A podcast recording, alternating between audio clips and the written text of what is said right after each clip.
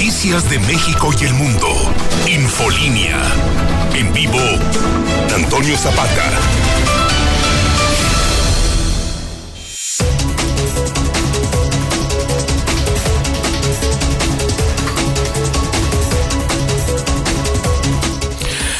Buenas noches, bienvenidos a Infolínea de la Noche. Mi nombre es Antonio Zapata, el reportero. Y a continuación le tengo a usted las noticias más importantes ocurridas en Aguascalientes, en México y el mundo en las últimas horas.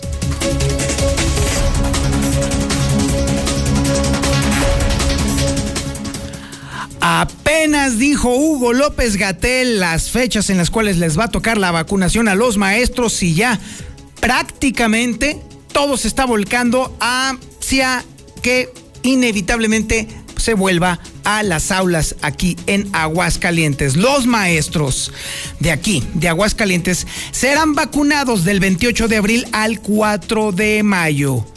Y mientras tanto, no han sido vacunados más de 2.000 médicos privados. La lógica con la que se está conduciendo este tema de la vacunación definitivamente no tiene ni pies, ni cabeza, ni forma, ni sentido, salvo uno, el electoral. Y bueno, déjame decirle también que mientras está sucediendo todo esto y mientras todo el mundo ya está haciendo fiesta porque se va a volver a las clases, aumentan los contagios, aumenta la ocupación en los hospitales y evidentemente en unos pocos días más lo veremos reflejado en los fallecimientos por coronavirus. Sí, efectivamente, el gobernador fue uno de los primeros en festejar el anuncio del gobierno federal. Lo estaremos viendo en unos momentos más. Y bueno, mientras estaba festejando el gobernador, esta mañana y poquito después de las 7 de la mañana, médicos del Hospital Hidalgo se estaban quejando, bueno, no se estaban quejando, estaban manifestándose afuera del Hospital Hidalgo, volviendo otra vez sobre el tema del bono COVID que les prometió el gobernador. ¿Y qué creen? Pues ya salió el secretario general de gobierno a decir que nunca se les ofreció un bono a los del Hospital Hidalgo. Ajijo. Espéreme, espéreme, mi se cree. A ver, yo escuché al gober decir no solamente que se les iba a dar un bono, sino incluso hasta cuánto se les iba a dar, eh, a cuántos médicos se les iba a dar. El mismo Gober lo dijo. Bendito sea la tecnología que nos permite regresar en el tiempo y recordar el momento preciso y exacto en el que el mismísimo gobernador dijo lo que el secretario general de gobierno dice que no dijo el gobernador. Hágame usted el maldito y puerco favor. Increíble que nuestros administradores sean capaces incluso de mentir para limpiarle el trasero a sus jefes. Increíble, pero bueno, las pruebas están aquí. No le estoy inventando nada, usted lo va a escuchar en unos momentos más. Y bueno, como complemento, déjeme decirle que mientras estamos en el relajo de la pandemia, los comerciantes del centro se quejan porque ya hubo incrementos del servicio del agua y del servicio de energía eléctrica. Digo, como si todavía no tuvieran con el asunto de la pandemia económica que estamos padeciendo justo por la pandemia de salud. Entonces, bueno, ya, ¿qué le puedo decir a usted? En otros temas, temas de seguridad, también estaremos hablando de los narcomensajes contra el personal de la fiscalía.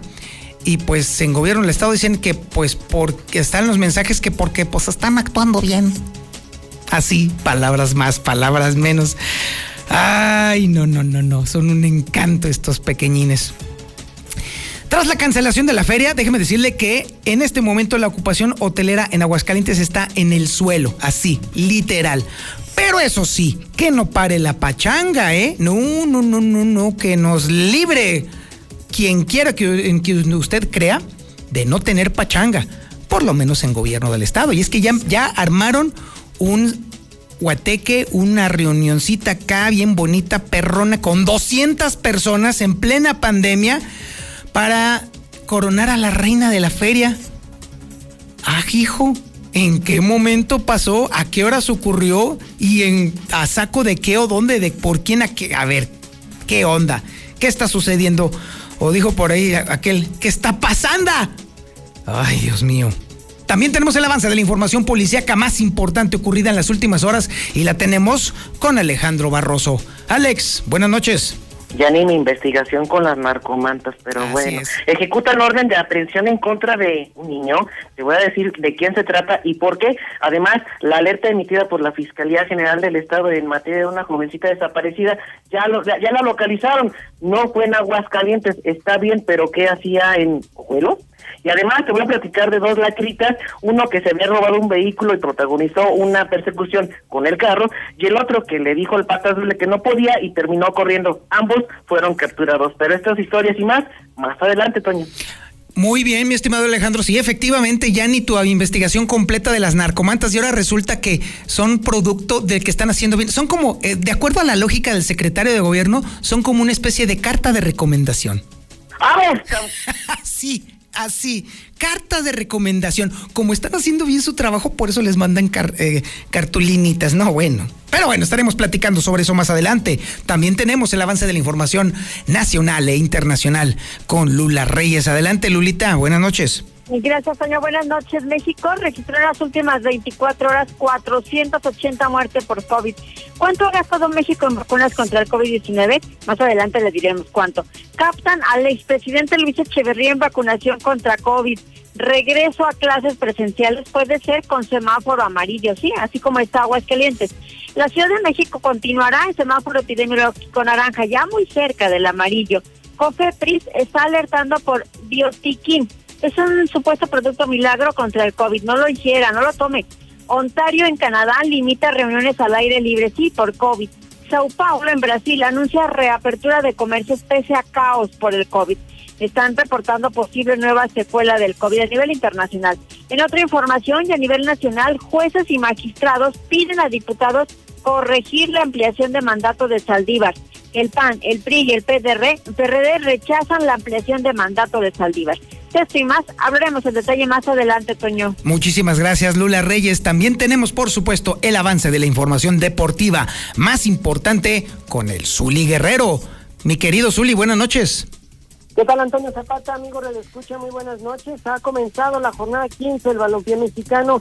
En estos instantes, el Necaxa y Querétaro empatan a cero goles en lo que es el minuto 34 de esta primera parte. Flojito el compromiso en el Estadio Victoria, nada para nadie. Más tarde también, bueno, pues Mazatlán estará recibiendo a la oncena del Atlas. Además, Rafa Márquez parece ser que recibiría una oportunidad de dirigir en Europa. Prefiere mejor, pues, cruzar el charco, cruzar el charco que dirigir en México. Otro que también desea regresar a Europa es Uriel Antuna, quien señaló que, bueno, pues antes que ser campeón con el rebaño sagrado, bueno, pues desea emigrar a Europa. Además, también la selección mexicana sub-23 eh, para Juegos Olímpicos estará en el bombo número 2 para dicho sorteo, donde también estará España y Alemania. Y en actividad de béisbol en estos instantes, en la cuarta entrada, los eh, Yankees de Nueva York están perdiendo dos carreras por cero ante los Rays pues de Manta Raya. De Tampa Bay, mejor dicho. Pues así es que veremos cómo le va a los Yankees. De mucho más, Antonio Zapata, más adelante. Muchísimas gracias, mi estimado Zuli. Le recuerdo a usted que el día de mañana, sábado, sábado, sábado, a las 8 de la mañana, hay podcast, el podcast del reportero, y tenemos un tema apasionante. ¿Sabía usted que el amor a largo plazo tiene una fórmula matemática? Sí, si usted es de los que se preguntan, ay, ¿cuándo voy a encontrar el verdadero amor? O, por ejemplo, es usted una de las que definitivamente no encuentra el amor verdadero, pues ¿sabe qué? Es que está usted teniendo, está errándole, no está siguiendo el tema de la fórmula matemática para asegurar que el amor que en este momento tenga o que piense tener dure años y años y años y años. Ah, pues mañana a las 8 de la mañana aquí en Infolínea, usted lo va a escuchar en el podcast del reportero. Y por lo pronto, la sintonía es la correcta, es el 91.3 de FM en el centro de la República Mexicana, el canal 149 del sistema satelital Star TV en cadena nacional. Y por supuesto las redes sociales más importantes de Aguascalientes. En Facebook, La Mexicana Aguascalientes, en YouTube, La Mexicana TV y por supuesto también en las cuentas de Twitter más importantes, la de José Luis Morales, arroba JLM Noticias, la de Lucero Álvarez, arroba guion bajo Lucero Álvarez, y la de un servidor, por supuesto, arroba el reportero. Esto es Infolínea de la Noche.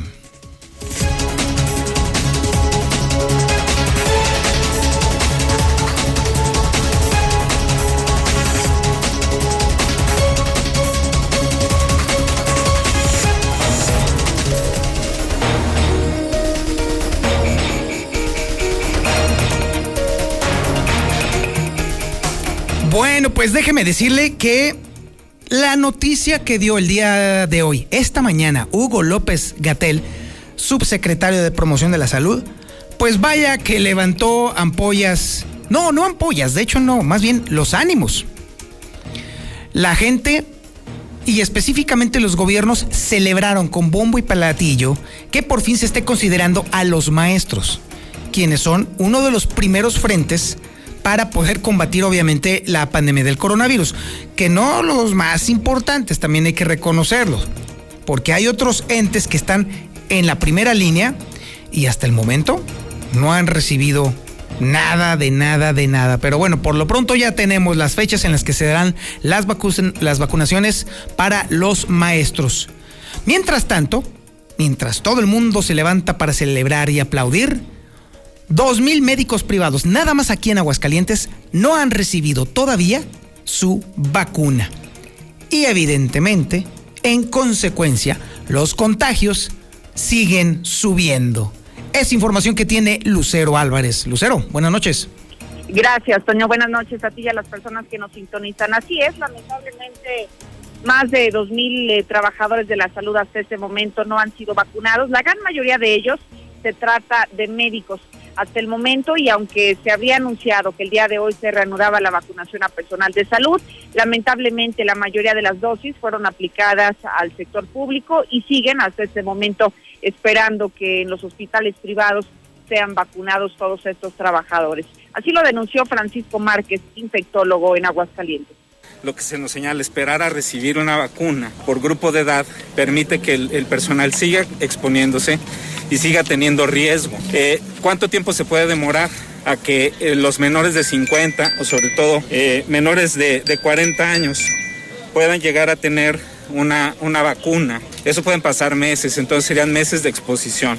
Estamos señalando nosotros con esto que a partir del momento que se está vacunando personal de salud y se está eh, discriminando a otra parte del propio sector de salud porque es privado, todas estas, estas personas que entren en riesgo o estos fallecimientos que ocurran, eh, obviamente serán responsabilidad de las autoridades que no protegieron a estos trabajadores de la salud. Y mientras no son vacunados los trabajadores de la salud, hoy vuelve a repuntar el número de contagios. En las últimas horas se reportaron 38 casos nuevos, que suman un total de 21.077. Respecto a las defunciones, en un día fueron seis para un acumulado de 2.535, de acuerdo al informe de la Secretaría de Salud. Y hoy también se actualizó el semáforo estatal, en donde prácticamente la mitad se encuentra en verde, son los municipios de Asientos, Calvillo, Cocío, El Llano y Tepetalá presentan este nivel que es el em, de riesgo más bajo en, Aguascalientes y sin embargo, en contraste, el municipio de la capital permanece en este momento con el mayor em, índice de peligro en los contagios por COVID. Hasta aquí la información. Muchísimas gracias, Lucero Álvarez. Sí, pero mientras todo el mundo está celebrando que ya los maestros van a ser eh, inoculados, pues déjeme decirle, y estas son historias que tiene Héctor García, que bueno, mientras el gobernador está celebrando esto, este anuncio, pues también déjeme decirle que al mismo tiempo su secretario general de gobierno, Juan Manuel Flores Femat, dice que nunca se le ofreció bono a los trabajadores del Hospital Hidalgo. Ajijo, ¿cómo está eso? Yo sí me acuerdo que sí hubo un ofrecimiento abiertamente por parte del gobernador. Pero bueno, a ver, Vamos por lo pronto a escuchar a Héctor García para que nos platique todo esto que está sucediendo. Adelante. Bueno, y déjeme decirle antes de, comenzar con, con Héctor García que todos recordamos el momento en el cual el gobernador hizo este ofrecimiento, ¿eh? Todo el mundo escuchó de viva voz del gobernador no solamente hacer el ofrecimiento del bono, sino incluso decir cuántos médicos lo iban a recibir y que de pronto salga un funcionario a decir que siempre el gobernador no dijo lo que dijo, resulta particularmente extraño. Pero bueno, Escuchemos a Héctor García que nos platique, por un lado, lo que dice el gobernador sobre con respecto a las vacunas a favor de los maestros y por otro lado, el asunto de Juan Manuel Flores Femat negando lo que el gobernador dijo. Adelante Héctor, buenas noches. ¿Qué tal? Muy buenas noches. Pues sí, lo primero que comenta, celebra el gobernador Martín Orozco el anuncio del gobierno federal que pues eh, comenzará ya a vacunar a los maestros a finales de mes, con lo que dice ya se ve más pronto el regreso a clases. Dijo que es momento de que los estudiantes regresen eh, a ese contacto con los compañeros y dice que hay mucho por hacer en el sentido de recuperar lo perdido en la parte académica, así como también se espera que con un regreso a clases se dé todavía una mayor reactivación económica, refiriendo que eh, se van a vacunar a más de 35 mil personas relacionadas con el sector educativo.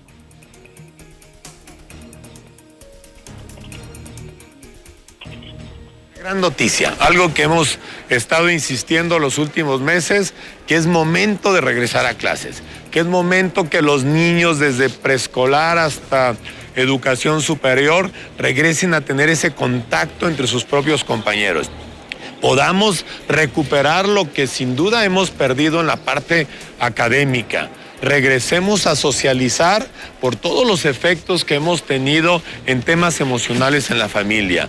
El descontrol que ha habido entre la mamá que trabaja y el papá que trabaja y el cuidar y atender y darle seguimiento al niño desde su hogar.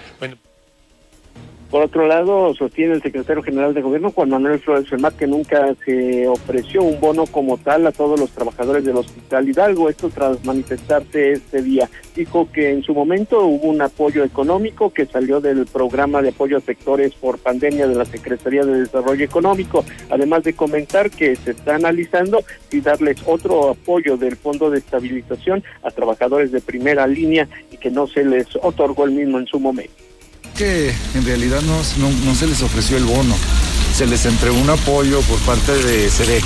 Como ustedes recordarán, se les incluyó en, un, en el programa de apoyo a, diversos sectores, sectores económicos, y pues hubo la capacidad, hubo el recurso para, para hacerles entrega de, ese apoyo económico, no, no constituyó un bono, no, no se ofreció como tal.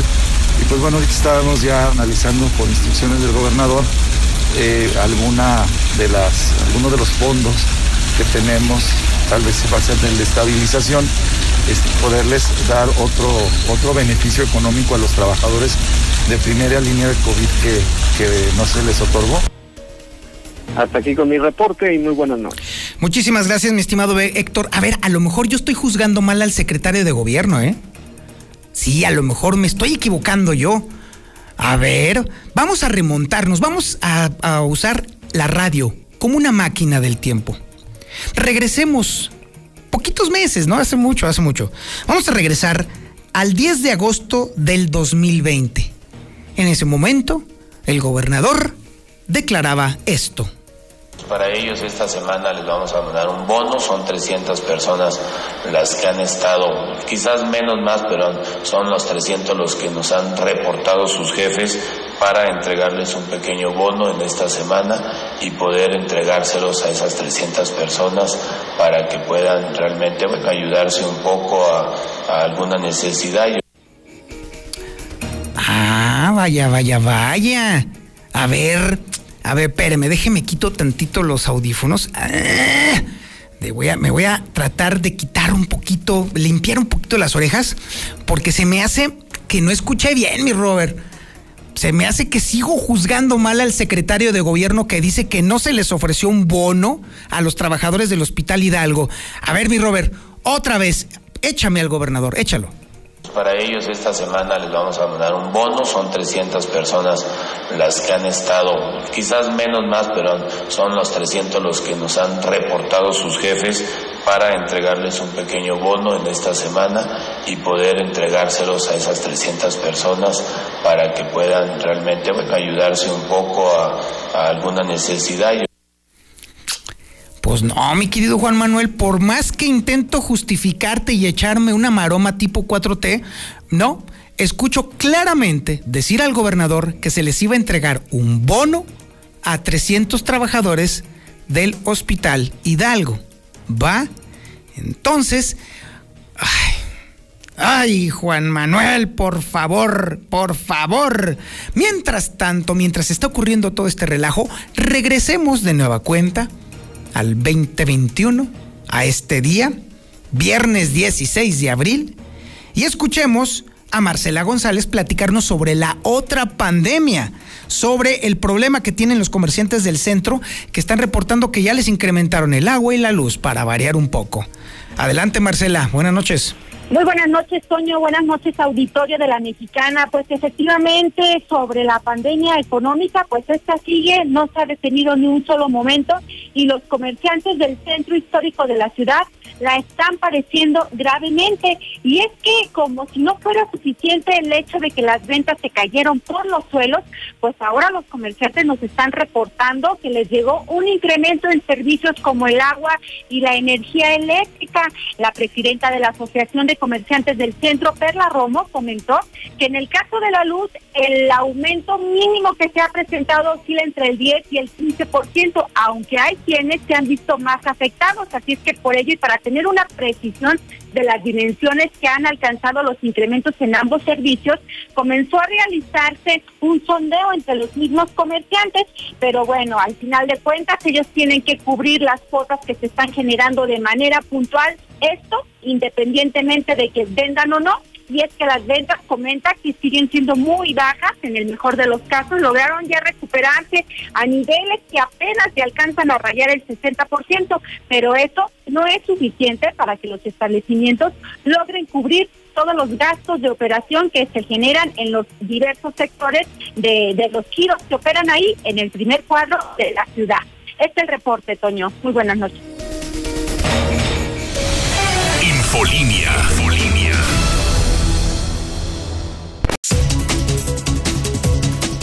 Oiga, pues el dólar sigue haciendo una historia bastante interesante porque de nueva cuenta bajó. Poquito, pero bajó. Lleva toda una semana perdiendo espacio y hay que decirlo, los números que dio a conocer Estados Unidos con respecto al empleo si bien es cierto que fortalecieron la moneda, también fortalecieron a los mercados emergentes y uno de ellos obviamente es México. Y de esta forma, el día de hoy, la moneda norteamericana se compró en 19 pesos con 55 centavos y se vendió en 19 pesos con 98 centavos. Se rompió la barrera de los 20 pesos en la venta de dólares en algunas casas de cambio y en algunos bancos. De esta forma, nada más en este mes, el dólar está acumulando una pérdida de 2.33%. Manda tu WhatsApp o Telegram al 449 122 5770. La mejor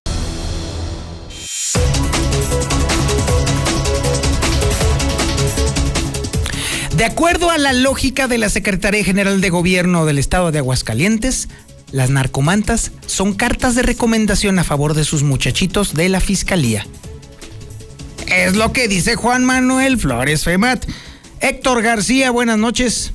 ¿Qué tal? Muy buenas noches. En narcomensajes eh, contra personal de la Fiscalía que han aparecido son reacciones propias de la delincuencia organizada que está siendo golpeada. Así lo sostuvo el secretario general de Gobierno, Juan Manuel Pérez Más, quien incluso menciona que detenciones que se han dado en los últimos días se presume que son líderes de cárteles eh, importantes. Por lo que menciona, se les trasladó a la zona militar y de allá a juzgados federales. Sin embargo, por este tipo de acciones son eh, propias de la delincuencia estas eh, acciones, estos modus operandi que están eh, que están justamente llevando a cabo. El propio fiscal lo advirtió cuando tuvimos las detenciones en días pasados de quienes eh, pues se presume son líderes de cárteles, ustedes saben, incluso fueron trasladados a la zona militar y de ahí a los, a los juzgados federales. Entonces, pues ya es un modus operandi hay detenciones de, este, de líderes, vienen reacciones, este, se dejan esos mensajes y, es frecuente, ¿no? Porque como que ya es una reacción eh, pues, eh, estratégica de la delincuencia para tratar de desestabilizar, para causar temor, eh, incluso pues a veces tratan de atemorizar para que la misma población diga, no, déjenlos en paz porque Sin embargo, también dejan claro que no habrá un paso atrás en el combate que se lleva contra la delincuencia. Hasta aquí con mi reporte y muy buenas noches. Muchísimas gracias, Héctor García. Y ahora nos vamos con la información policíaca más relevante e importante en las últimas horas. Y la tiene Alejandro Barroso. Alex, buenas noches.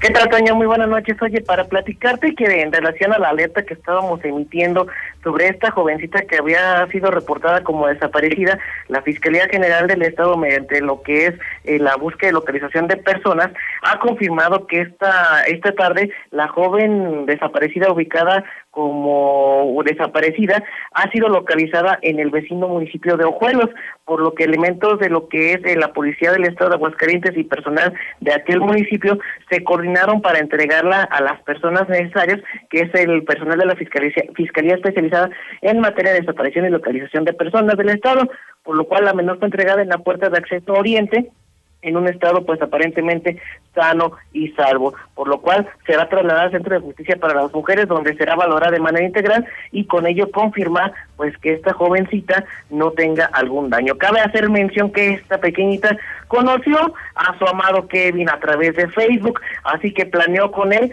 este básicamente escapar del estado y vivir una historia de amor. Sin embargo, pues esta joven no sabe la bronca en la que se pudo haber metido y el riesgo que corrió, pero finalmente ambas ambas partes, pues estos dos jovencitos quedó pues básicamente en una en una historia de amor que no debe volver a repetirse en estas circunstancias. Otra persona, hablando de menores de edad, platico, la semana pasada platicábamos de un hecho delictivo en lo que era el fraccionamiento Villas del Pilar, lugar donde un joven de 14 años identificado como EACR, pues está detenido y con una orden de aprehensión en su contra, derivado del delito de lesiones dolosas calificadas que ponen en riesgo la vida con premeditación y ventaja de otro jovencito de iniciales KAGD. Los hechos, pues recordemos cuando este joven de 13 años básicamente le soltó un navajazo en lo que es la calle Manuel Ramos Ariste, generando con ello que este jovencito tuviera una exposición de vísceras, que los intestinos se le salieron, por lo cual los paramédicos y personal de atención a emergencias tuvieron que llegar hasta esta calle para brindarle la atención médica prehospitalaria necesaria. Sin embargo, el adolescente eh, al cual estamos haciendo referencia solamente dice, es que yo me quería pegar un tiro y quedarme con una bicicleta, así que con esta situación le provocó una herida de aproximadamente 20 centímetros a la víctima, en la cual pues quedaron expuestas las vísceras. Producto de lo sucedido, el menor fue trasladado al Hospital 2 de Seguro Social, donde en este momento podemos decir que está fuera de peligro. Sin embargo, se llevó a cabo una audiencia inicial en contra del adolescente, en la que se estableció que se vincula a procesos por su probable participación en el hecho delictivo de las lesiones dolosas calificadas que ponen en riesgo la vida, por lo que este jovencito quedará internado en el centro preventivo o en lo que es el CRESPA para estos chiquillos que son todos unos angelitos. Y ya para terminar mi participación, te platico que dos sujetos fueron detenidos por elementos de la Policía Municipal. Uno de ellos ya iba de gane con un vehículo, esto allá por la Constitución, con el que, bueno, al darle alcance los policías, pues lograron la detención de este sujeto, aunado a ello, pues lograron recuperar el carro. Otro más, otro mugroso fue detenido en plena flagrancia cuando intentaba desvalijar un vehículo y ya con los artículos en su poder intentó darse la fuga a pie tierra, pero también fue alcanzado por el largo, largo brazo de la justicia y quedó detenido. Los daños al vehículo pues los tendrá que pagar, esperemos que tenga con qué hacerlo. Mi estimado Toño, esto y las narcomantas son lo más importante que tenemos en materia policiaca. Infolinia. Infolinia.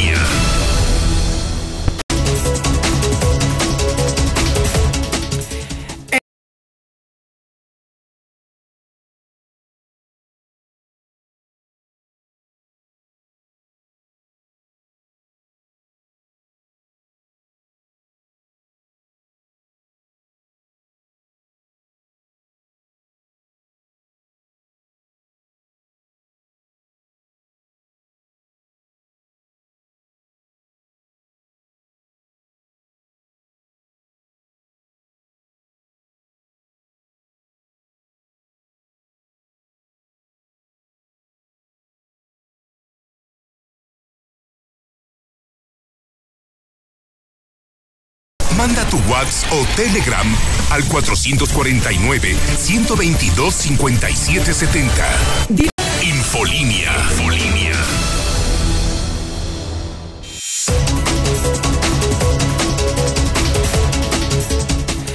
La ocupación hotelera en Aguascalientes está por los suelos. ¿Quién iba a decirlo en estas fechas? En otros años, cuando no había pandemia, estaba a reventar Aguascalientes. Y ahora, bueno, ni las cucarachas. Marcela González, buenas noches. Buenas noches, Toño. Buenas noches, auditorio de la Mexicana. Pues sin duda uno de los sectores que más añorará la Feria Nacional de San Marcos en esta nueva edición que ha sido cancelada es el hotelero. Y es que para otras fechas a estas alturas la ocupación era de al menos el 70%, pero actualmente es de apenas el 30%, según lo dio a conocer la presidenta de la Asociación de Hoteles y Moteles de Aguascalientes, Gloria Romo.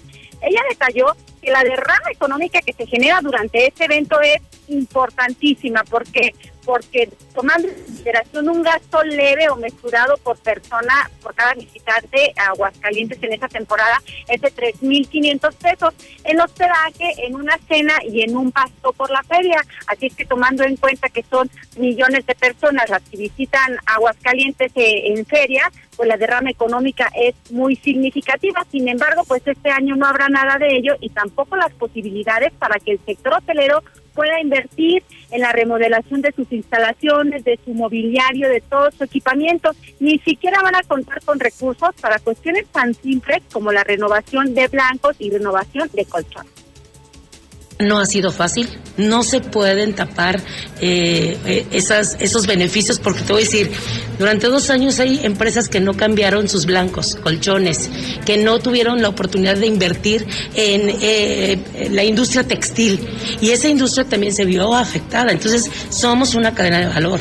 También en el tema de las frutas, las verduras, no tener esos mismos márgenes de compra que anteriormente sí se tenían, pues nos afecta a todos. Si traes ahorita una tarifa una, un porcentaje del 30%, pues hay un 70% ocioso. Pero además, ante la baja ocupación hotelera, se han visto incluso la necesidad de disminuir sus tarifas. Por ejemplo, de 1.500 se ha tenido que reducir en ocasiones hasta 700 pesos, situación que eh, se torna cada vez más complicada en este sector, pero tienen confianza en que los próximos meses se pueda recuperar eh, la ocupación hotelera porque están en puerta una serie de eventos. Es el reporte. Buenas noches. Muchísimas gracias, Marcela González. Pero eso sí, para los príncipes de Palacio de Gobierno, ahí sí la fiesta no para. La pachanga no termina. No, no, no, no, no. Cuidadito con siquiera sugerirlo. Y es que, ¿sabe qué? La historia que tiene a continuación Héctor García nos da cuenta precisamente del único interés que tiene el gobierno del Estado: la pachanga y el desmadre. Héctor, buenas noches. ¿Qué tal? Muy buenas noches. Confirmado, habrá elección de la reina de la Feria Nacional de San Marcos, así como también coronación. El evento será este 23 de abril en eh, un eh, recinto en, en, lo que viene a ser el centro de convenciones. En este mismo sentido, el propio presidente del patronato de la verbena, Marco Aurelio Hernández Pérez, mencionó que la ganadora saldría de un eh, jurado y que todo esto es con el fin, básicamente, de que no se pierda una de las tradiciones más arraigadas de la verbena, que es eh, la elección de reina. Día 23 de abril tenemos eh, la elección de reina y la coronación. Estamos cerrando un proceso que inició obviamente desde octubre del 2019. Ellas fueron electas como finalistas el 10 de diciembre de 2019 siguieron su proceso de formación y de trabajo, capacitación, hasta la fecha en que se decidió, por motivos que todos conocemos, la suspensión de la feria del 2020. Esto fue lo que señaló al respecto de este evento que está próximo. Hasta aquí con mi reporte y muy buenas noches. Ahora nos vamos a la información nacional e internacional con Lula Reyes. Adelante, Lula. Buenas noches. Gracias, Toño. Buenas noches. México registró en las últimas 24 horas 480 muertes por coronavirus. Ya son en total 211.693 defunciones. ¿Cuánto ha gastado México en vacunas contra COVID? Bueno, según el secretario de Hacienda y Crédito Público, Arturo Herrera, por medio de su cuenta de Twitter, hasta este 16 de abril se han pagado 15.809 millones de pesos en contratos con farmacéuticas como Pfizer, CanSino, AstraZeneca, COVAX, Sputnik Quinta y Sinovac, entre otros. captan al expresidente Luis Echeverría en vacunación contra COVID.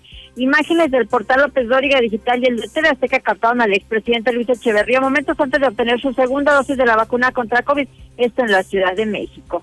374 nuevos contagios de COVID en menores de edad entre el 5 y el 11 de abril, según se dando a conocer el Sistema Nacional de Protección Integral de Niñas. Regreso a clases presenciales puede ser con semáforo amarillo.